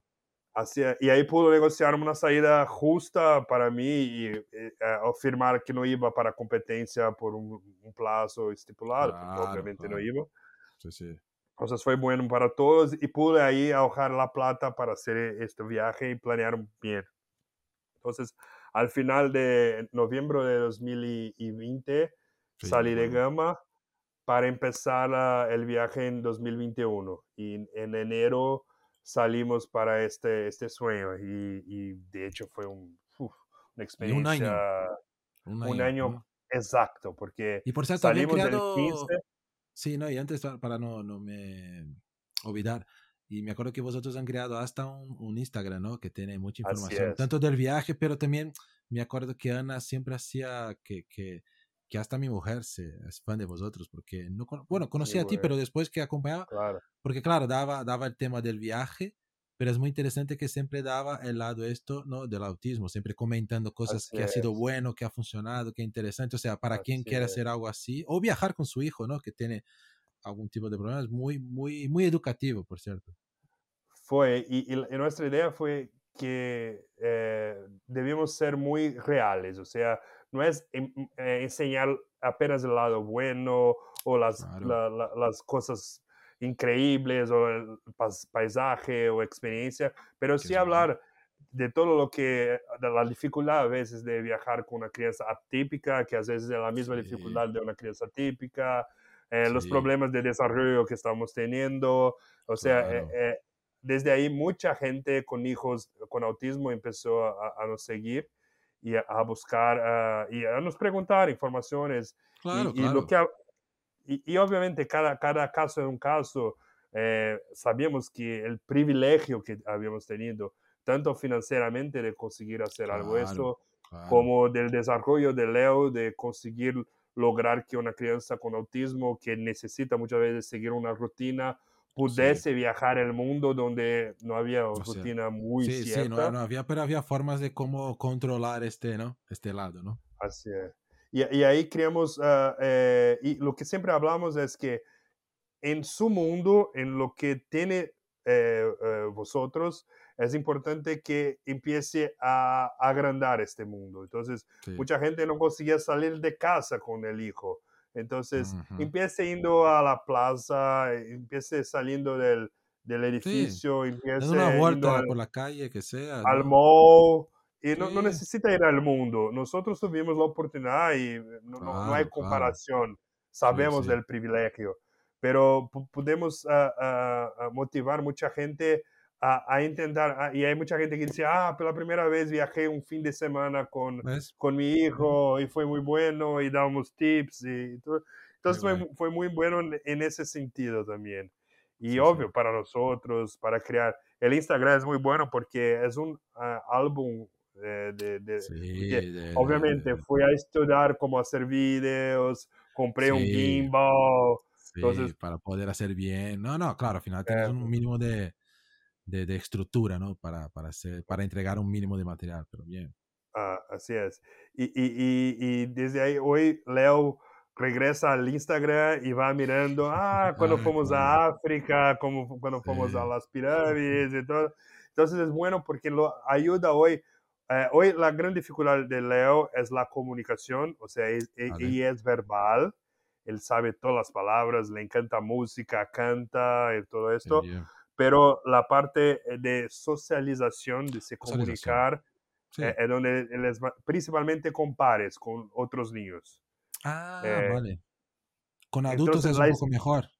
Mejor, porque el ah, adulto espera, entonces el adulto pregunta, espera el, el, niño contestar. Crianza no, ah, hola, ¿cómo estás? Ah, el otro niño no, tiene paciencia, ¿no? si no hablas conmigo, me da... Sí, claro. ya se va y la gente, el adulto, entonces él ya tiene más confianza y todo eso. Eh, eh, pero el viaje tiene ayudado mucho a Leo a, a, todo lo que es contar una historia o hacer un, una explicación un poco más larga de cómo fue el viaje, de lo que él le gustó. Entonces, y obviamente eh, las experiencias que tuvo y, y, estar con él 24 por 7 eh, por un año y poco. No sé, al final has gastado, pero esto no se paga, ¿no? No. es una oportunidad única. bueno, porque pocos padres tienen. Yo, por ejemplo, no he tenido con mi hijo todavía. O hemos viajado mucho, tal, pero es que con mucho que un mes. Pero no, no hay 24 horas ahí a todo, que es difícil también, que no es fácil, ¿no? La familia también. No, no es, eh, no. Imagínate, un, año entero, los tres juntos, obvio. la pareja, la mujer, es, es una experiencia fuerte, de, mucha, ¿no? después que lo pasa, seguro. Si están todos juntos, es porque todo está muy bien. Perfecto. Hasta porque hay un, hay un, ah, estimativa que eh, padres de hijos atípicos, eh, casi 70% se separan. Porque obviamente e, e, es, difícil. Eh, muchas veces, obviamente, el hombre deja y, no hace su parte en, en, todo eso. Entonces, estructuralmente es algo más, más eh, raro y, difícil. Entonces, obviamente la convivencia y aprender y todo eso, pero eh, como tenemos muchas cosas en común, nos encanta viajar, tenemos los mismos gustos, entonces fue un viaje low cost, entonces sí, estamos en Airbnb, eh, compramos en el supermercado y hacíamos la, la comida en casa. es un año de vacaciones. no, no, al final has vivido en distintos sitios, pero has vivido ahí, ¿no? En, por tiempos, ¿no? Es que fue turismo, puro turismo. Guay. No, fueron 11 países que pasamos eh, y la idea era quedar un tiempo en cada cual para conocer la cultura, porque también fue algo que queríamos utilizar para abrir nuestra cabeza a que existen otras cosas en el mundo, Salir otros, de la otros estilos de vida, otro tipo de, bueno, cultura, ¿no? Pero solo, solo conoces se pasa un tiempo, si no, es imposible. Hay que hablar con la gente, que fue una dificultad porque por, por, el COVID y todo esto, pero sí. logramos hacer amigos y convivir con la gente, conocer vecinos y, y, ahí, fue una experiencia increíble. Entonces, eh, fuimos a un, a un safari en África y vimos leones, elefantes, girados, wow, increíble. No, Leo le encanta Único, ¿no? Único. Un mes de motorhome uh, en Portugal. Sí, me acuerdo. Me acuerdo sí. Ha tenido solo un, un, una cosa mala, que no han pasado por Madrid. Fuera esto creo que han elegido bien los sitios, pero vale, vale. Eh, eh, es que estamos lejos de gente que... No, no, no, teníamos plata para mucho, mucho Europa. Sí, sí, sí, claro, Europa tiene su precio, es verdad. No es tan... Para, para nosotros, ¿no? Una cosa que, me gustaría contar, porque mucha gente no conoce y siempre que hablo esto, eh, todos se quedan uh, uh, sorpresos y es muy bueno. Hay un app, un aplicativo que se llama... Aquí se dice, en España se dice aplicación, no me pregunte por qué. Una aplicación, ok. Pero da igual. Da una igual. aplicación. Una app. que se llama Trusted House Seated. Ah. que cuida de, de, perros, gatos, animales de estimación de gente que está de viaje.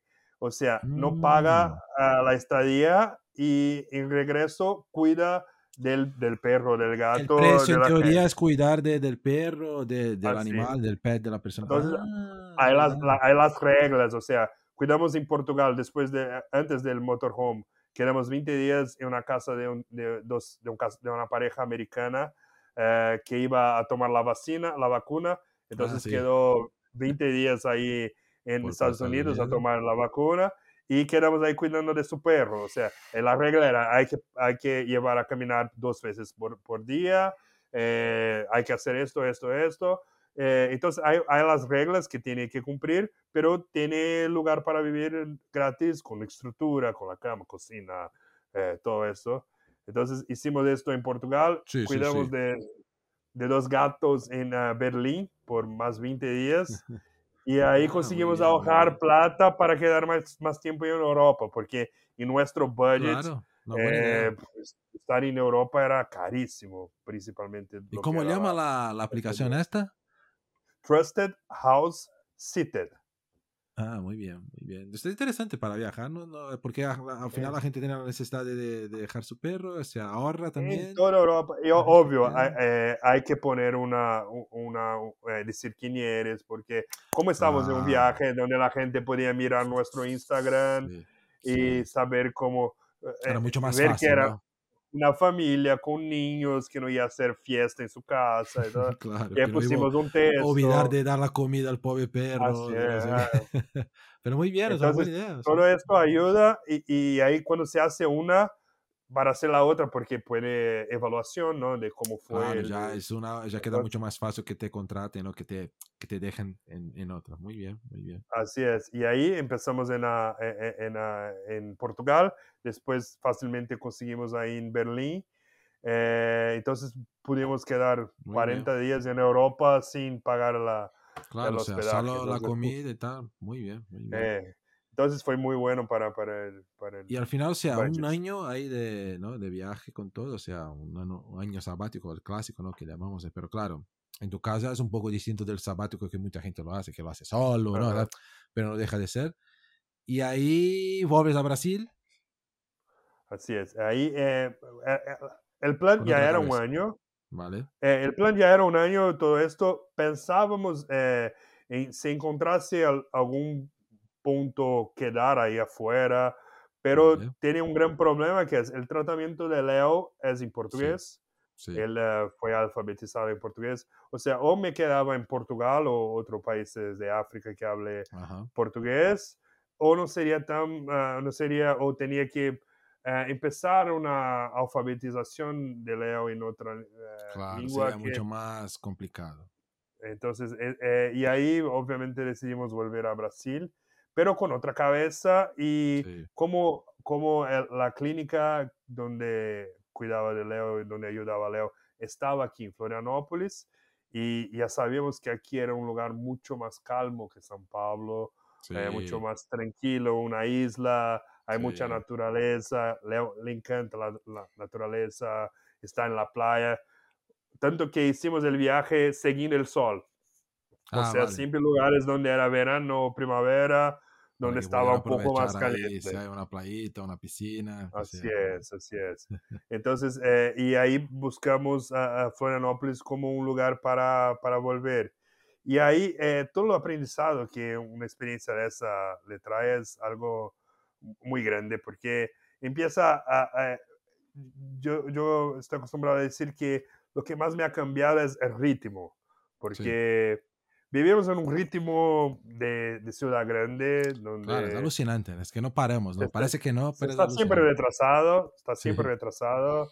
Eh, las conexiones son muy, mucho más eh, eh, cortas y más rápidas y, y, no se cumplimenta la gente, no se siente el día, no, no te duermen en el sol, en el parque, que son cosas que los europeos hacen muy bien, o sea, eh, a, las 5 de la tarde se acabó la sede, la gente va al parque. Se aprovecha más, Aprovecha y, y, nosotros principalmente de Brasil y de São Paulo, este mundo corporativo, eh, no, lo hacemos. Y no paras, ¿no? No paras para pensar, muchachos. Al final vas ahí sobre la marcha y vas viviendo y... Ahí, mm. así es. Así. Y cuando ves, ya perdió algo, ya pasó. y, obviamente el cambio de, de, mirar la familia eh, en primer lugar y mi relación con, con Leo es, es, hoy obviamente mi prioridad de vida. Eh, y, lo que construimos ahí en este un año es algo gigantesco. Entonces, toda la familia junta en este, obviamente es algo que no es negociable. El costo de estar lejos de esto es muy alto. y ahí uh, sabíamos que volver a, a, a Florianópolis sería un, un, reto principalmente laboral para mí, porque eh, yo no estaba en el gran centro, aunque sabemos que muchas empresas uh, acostumbraron a trabajar remotamente en la pandemia. Ya estaba, este año ya todas están empezando a volver en un all, híbrido, dos, tres veces en la oficina o ya volviendo en la oficina 100% del tiempo. Eh, y, yo estaba fuera ahí del gran mercado. Pero una cosa que, que nos, nos, enseñó el viaje es que hay maneras de vivir, porque eh, estamos acostumbrados que hay apenas una manera de vivir que es trabajar en empresa de tanto a tanto, dedicar ocho horas del día para esto y qué es la manera de, vivir. Y muchas veces no miramos otras formas, otros caminos y principalmente ponemos uh, en, la, en el futuro o en la familia uh, un precio de que necesito ahorrar plata para el futuro, necesito sí, trabajar sí, más sí, 10 años uh, para ahorrar tanta plata que me haga y no claro. se aprovecha la vida. No, está como... Me voy a jubilar, pero ahí ya estoy mayor, ya no, no tengo la misma, ¿no? Al final ya te has perdido. Y, y, y creamos este, eh, sí. la pelota de metal que se pone en el pie de los prisioneros. Claro. ¿no? Son la, lo que la sociedad nos dice, ¿no? Que eso es lo correcto. Y vamos intentando, ¿no? Cómo salir de esta burbuja, ¿no? Que es la misma. Ah, así es. Y ahí eh, volvimos con otra cabeza y obviamente eh, sabemos que podemos vivir un, un, gran cambio antes del viaje. Fue eh, donar cosas que no utilizábamos, ah, vender ah, cosas que estaban buenas, a, a veces sí. nuevas, que compramos y no Difícil, utilizamos, ¿no? y saber que se puede vivir con mucho menos cosas de lo que había. Sí, Entonces, sí, lo, creo que eh, no, nos de, eh, desfazemos, nos... No, desapegamos, uh, es un poco desapegado. Bueno, eh, nos, nos, han, nos, desapegamos de, no de sé, eh, 60% de las cosas que teníamos. Es mucho. O sea, mucho. mitad de las ropas, todos los muebles, todo, todo lo que había. O vendimos sí, o donamos, sí, todo. Sí. Y, y, y, esta, esta experiencia fue muy libertadora. Eh, de decir que eh, no necesitamos muchas veces tener muchas cosas que compramos y que no. pensamos que, que Sí, somos tener. materialistas, ¿eh? sí, por, por nada muchas veces, ¿no? Y, y, no, no vemos eso, no es maldad, no es... Uh, no, no, es, es, algo... es normal, creo, es natural, creo, eh, de nosotros. natural. Y, eso nos ah, ha hecho ver que podemos vivir con mucho menos de lo que vivíamos y una, una ciudad que el costo de vida es mucho menor. Eh, obviamente habíamos ahorrado para gastar en el viaje y teníamos un ahorro que, que podríamos mantener por un tiempo ah, ah, para tener eh, principalmente donde vivir y todo esto. Y para volver ahí hasta, sí. Eh, entonces pusimos, vamos a encontrar un trabajo que pague el mínimo de este costo de vida, pero que podemos tener la calidad de vida que, que, buscábamos. Mucho mejor. Y ahí empecé a hablar con la gente. Obviamente Brasil está pasando por un momento muy difícil eh, económico. Sí, como todo el mundo en general, pero que, que, Así es. en países como Brasil es un poco peor, pero aquí también está, vamos, vamos igual ahí también. El desempleo es 12, 13%. La inflación, todo más alto. Sí.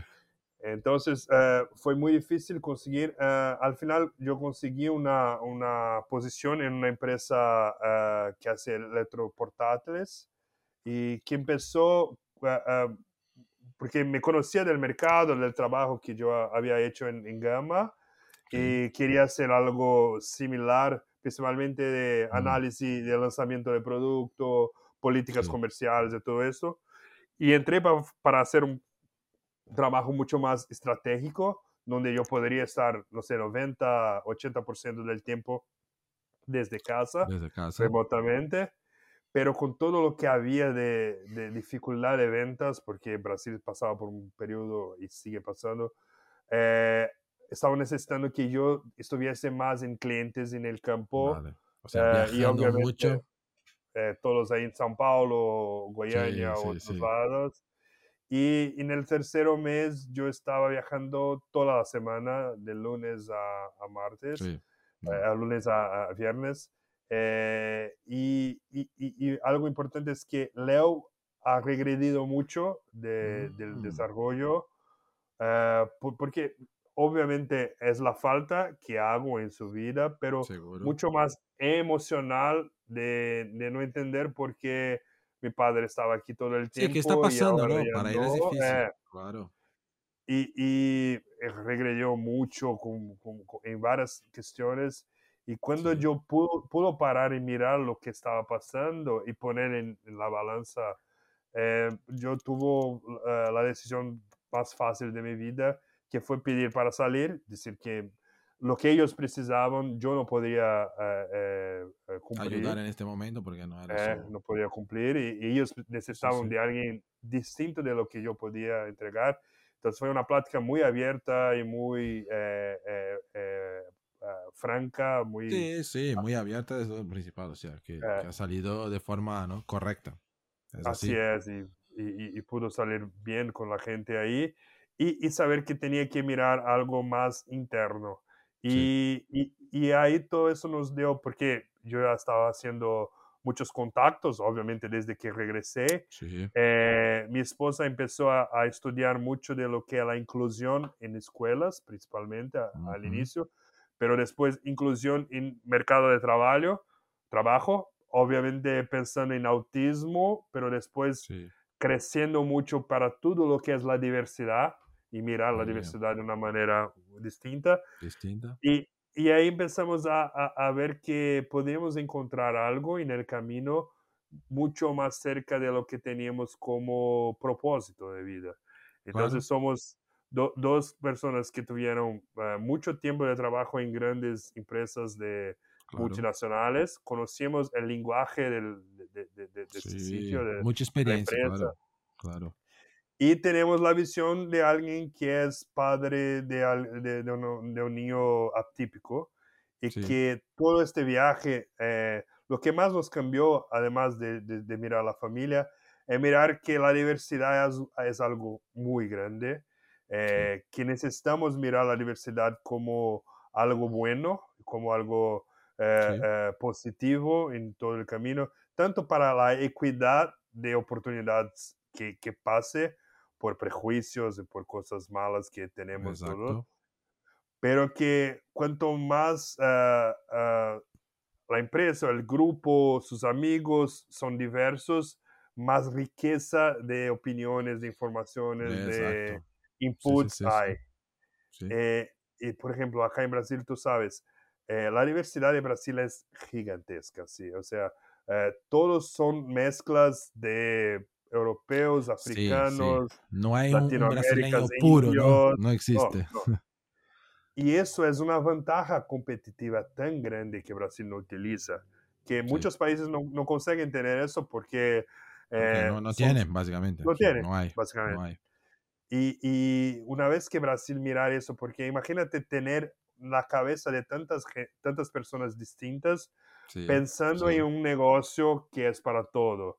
Es una ventaja muy competitiva muy grande. Y ahí eh, encontramos la sigla ESG, que hoy todos hablan y que está muy famosa y que no, no conocíamos hasta adentrar mucho en esto. Y de casualidad, que de nuevo es algo que, que no creo que exista, creo que todo hace parte de, de un plan que, que es ah, para, para, suceder. Eh, yo conocí una empresa que hace eh, un trabajo de, de, sustentabilidad para retails, de logística reversa, y que yo puedo usar mis contactos en los retails, en las grandes empresas de industria, para hacer la venta de un producto sustentable que tiene a ver con... Entonces todo cambió y, y hace un mes abrimos la, la consultoría de SG. Entonces, eh, cuando creamos la, la, el, canal de Instagram, se llama, se llama Azul da Cor do Mundo que es azul como la azul cor, del, mundo. del mundo. Sí, sí, sí. Azul de la cor del mundo, porque azul es la cor del autismo. Exacto. Entonces, y hay una canción muy famosa acá de Brasil que es Azul de la cor del mar, de Chimaya. claro. O sea, una frase, y pensamos, azul de la cor del mundo, que básicamente es azul. que pueden ganar ellos, sí, el mundo, sí, sí. Y, y, ahí, con el juego de, de, de, palabras, llegamos a esto. Y la consultoría, eh, tiramos de ahí el azul y se llama de la cor del mundo, da cor del mundo. Ah, da cor del mundo. Porque la cor del mundo es diversa, todo es la cor del mundo y puede ser cualquier color y todo eso. Entonces, de, de, un sueño, de un viaje, de una experiencia, de lograr eh, eh, eh, una historia distinta y tener el coraje de, de salir y, y, y, hacer esto, Uh, llegamos a algo que creemos que puede ser nuestro propósito de vida, que es donde apenas empezamos hace un mes. Y la idea es ser un, un, marketplace de soluciones que ya existen, de, de, de, diversidad, lo que sea. Ya hablamos con mucha gente de, de varios tipos de, especialización sí. para empresas que quieren buscar uh, ser empresas con agenda ESG más fuertes. Entonces, es, eh, hacer la conexión de, de, esto. También hemos hablado con especialistas en diversidad uh, y, y, y Muy bien. Uh, equidad y sí, inclusión. Sí, todo ese de inclusión para, para... Y al final, y lo bueno es que tú puedes aprovechar mucho de sus contactos, porque al final, por toda Así la carrera, es. los dos han tenido tantos contactos y al final es un poco, ¿no? Eh, no, hoy es no, lo que tenemos de más fuerte, es la conexión claro. que hemos construido muchos sin eh, la construcción real, natural, que no es algo que hicimos para vender un proyecto que hoy, no, sí, ella sí, es fuerte suficiente porque hicimos de manera natural y hoy podemos utilizar para algo que es nuestro propósito. Entonces, eh, todo esto uh, uh, uh, fue una construcción que, que, tuvimos para llegar donde estamos y estamos muy animados con, con el proyecto. Es algo que podemos muy poner bien el tiempo necesario para cada cosa. Entonces, claro. yo puedo llevar a Leo en, la, en el colegio por sí, la mañana tienes, todos los días. Su tiempo, o sea, claro, claro. Puedo buscarlo muchas veces. Claro, eh, claro. A veces Ana está enfocada en el trabajo, yo estoy con Leo, llevan en las terapias. No tiene que viajar tanto, o sea, una vez, otra quizás, pero ya no es como, ¿no? Salir toda la semana de viaje, que es una locura. Y Entonces, y, y, y he hecho muchos contactos con empresas de tecnología, porque aquí Florianópolis es un, es un lugar de tecnología de Brasil. Sí, verdad. Hay mucha, eh, mucho incentivo del gobierno de, de Santa Catarina. Entonces dicen que es el uh, Valle del Silicio de Brasil, es aquí, porque hay una inversión muy grande para las startups. Entonces sí. también son, son, es otro mercado que es mucho más abierto, mucho más sí. más joven. ¿no? Es un mercado más, más joven. joven que, que tiene una responsabilidad social y de familia muy fuerte, de su tiempo, de estar motivado, de estar haciendo. Entonces, son otros mercados que yo estoy trabajando con proyectos ahí. Entonces, hoy aprendí que no necesito tener una empresa que me pague un sueldo mensual y que me dé el plan de salud, que me dé todo esto, si yo eh, lograr eh, construir algo ah, fuerte para, para, para vender al, mercado. Entonces, estamos bien en este momento de...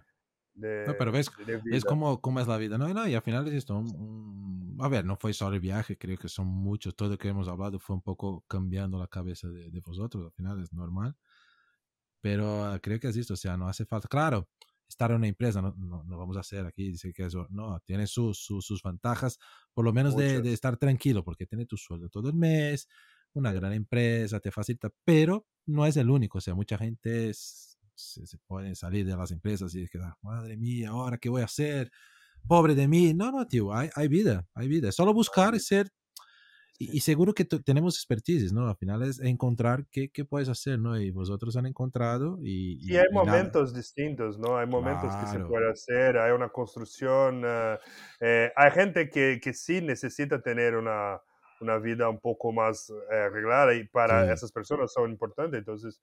Pero el mundo es mucho más grande, entonces encuentre lo que te motiva en eso y haga tu camino ahí un poco de... Sí, va a encontrar, es solo, solo, mirar un poco, ¿no? Mirar para los lados, porque siempre miramos aquí, no, mire un poco al lado que seguro que hay, que hay algo para, para, para hacer ahí.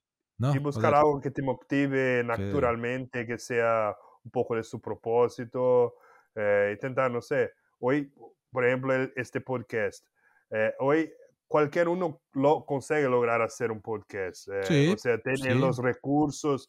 Entonces, te gusta, no sé, el polo acuático, no sé. Y no hace falta hacer entrevistas. Tú puedes grabar a ti mismo hablando, como los youtubers también. O sea, hablar de un tema que te guste y que la gente va a escuchar. ¿no? Tú puedes, por ejemplo, hablar de, de fútbol.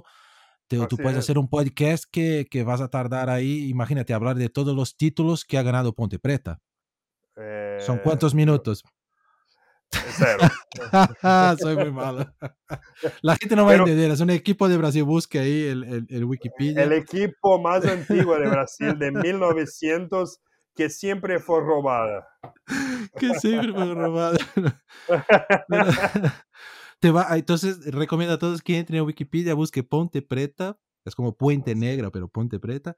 Y busca la sección de títulos. Vas, vas a encontrar hay, muy hay rápido. títulos de, de, segunda división. hay títulos. el, mejor, el, mejor, chiste es que Ponte Preta es el equipo más antiguo de Brasil. Y mismo cuando había sí, ella, no ganó. Eh, porque es verdad, si es el primero, o sea, ¿con quién ganaba? ¿Con quién jugaba? O sea, lo primero, lo, lo, segundo que han disputado algo ha perdido. No, es que no, lo que hacemos la prueba es que no tiene, no tiene un título de la, de la, del grupo especial, de la, del grupo, de, la, de la primera, división. Pero sí que hay un montón por toda su historia y otras cosas. Es, broma, broma. Es un gran equipo, sigue siendo. Pero tenemos que hacer la broma. la broma es siempre la broma. No, hay que hacer. no pero, pero qué historia, ¿no, Pablo? Madre mía, qué guay. Qué guay. Muy, muy interesante. y bueno, después vamos a dejar el Instagram de, de, su viaje y también de los temas que sé que, que Porque seguimos ahora hablando de esto, de, de mucho de inclusión, eh, eh, de, desarrollo de crianzas, de, niños de eh, atipos o típicos. Entonces, hay mucho contenido también en esa parte ahí que, no, no, no, fantástico, A mí me ha encantado. O sea, ya te conocía, conocía parte de, de la historia, no al detalle, pero fantástico, fantástico. Muy bueno, y, bueno. Bueno, a ver, ya, ya, estamos haciendo aquí casi como los, los podcasts famosos, ya, ya, hemos pasado un, buen tiempo ya hablando aquí.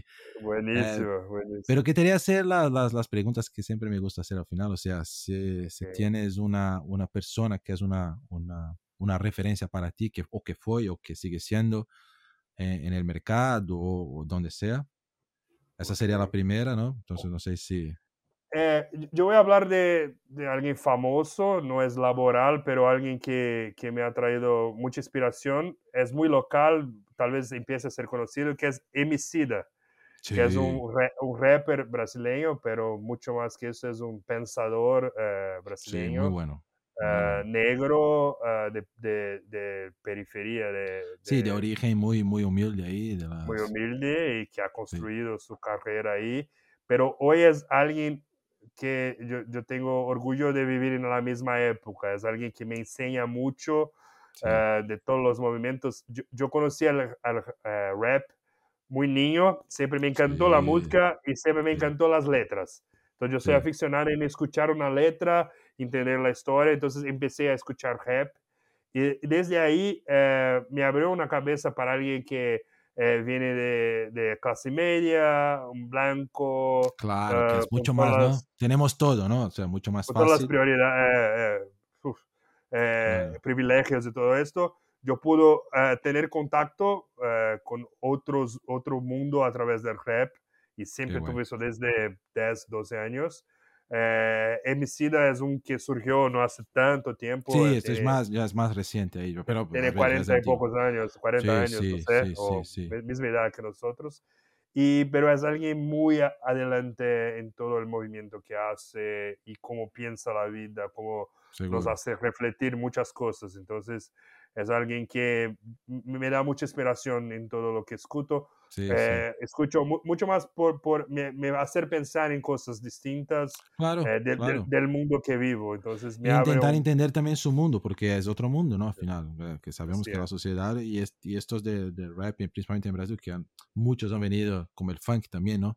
Uh -huh. De una clase mucho más baja que no es, no es nuestra realidad. Entonces, por las letras podemos entender, claro, las películas cuentan mucho, etcétera, pero las letras sí que son la, ¿no? la, la historia ahí más verdadera, ¿no? Así es, así es, por eso, por eso es una inspiración que escucho mucho lo que habla y habla de todo, un tipo sí, sí. Que, que, que, conoce mucho de historia, de la historia de África, de cómo sí, eh, empezó uh, uh, el Brasil con África y esto, estar ahí en África, uh, África del Sur, no pudo conocer otros países que quería mucho, eh, pero África del Sur, Egipto, o, o sea, abrir, ahí, claro. y abrir la cabeza para un mundo completamente distinto y saber que, por ejemplo, quedamos cuatro meses en Tailandia, que es un país completamente distinto de, de nosotros seguro, y, seguro. Y, y, que es un paraíso, es muy barato, es muy lindo, la gente es la amable. Gente, ¿no? Qué bien. Digo a todos, vaya a Tailandia. Si tiene 20 días de vacaciones, vaya a Tailandia. Te vas a amar. Es un lugar bueno. increíble, increíble. Y, y, y, totalmente distinto. Toda la religión es completamente distinta de lo que estamos claro. acostumbrados. Las creencias, las historias. Sí, es, Entonces, es- es todo, todo- y, y- y ves, y, y- lo pasas bien, ¿no? Por más que sea distinto, sí. Así, Ujú. así es. consigues entrar Sí. ahí y, conectar con la gente ¿no? Así es, perfectamente. Entonces, digo, bien, Emicida como Muy bien. alguien que... Muy, muy bien.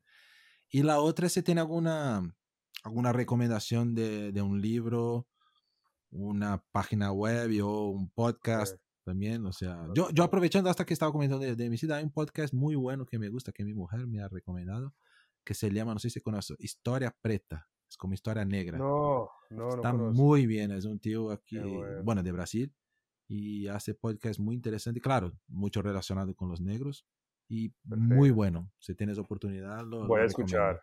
Sí, sí. Iba a decir que hay un otro que se llama Mamilos.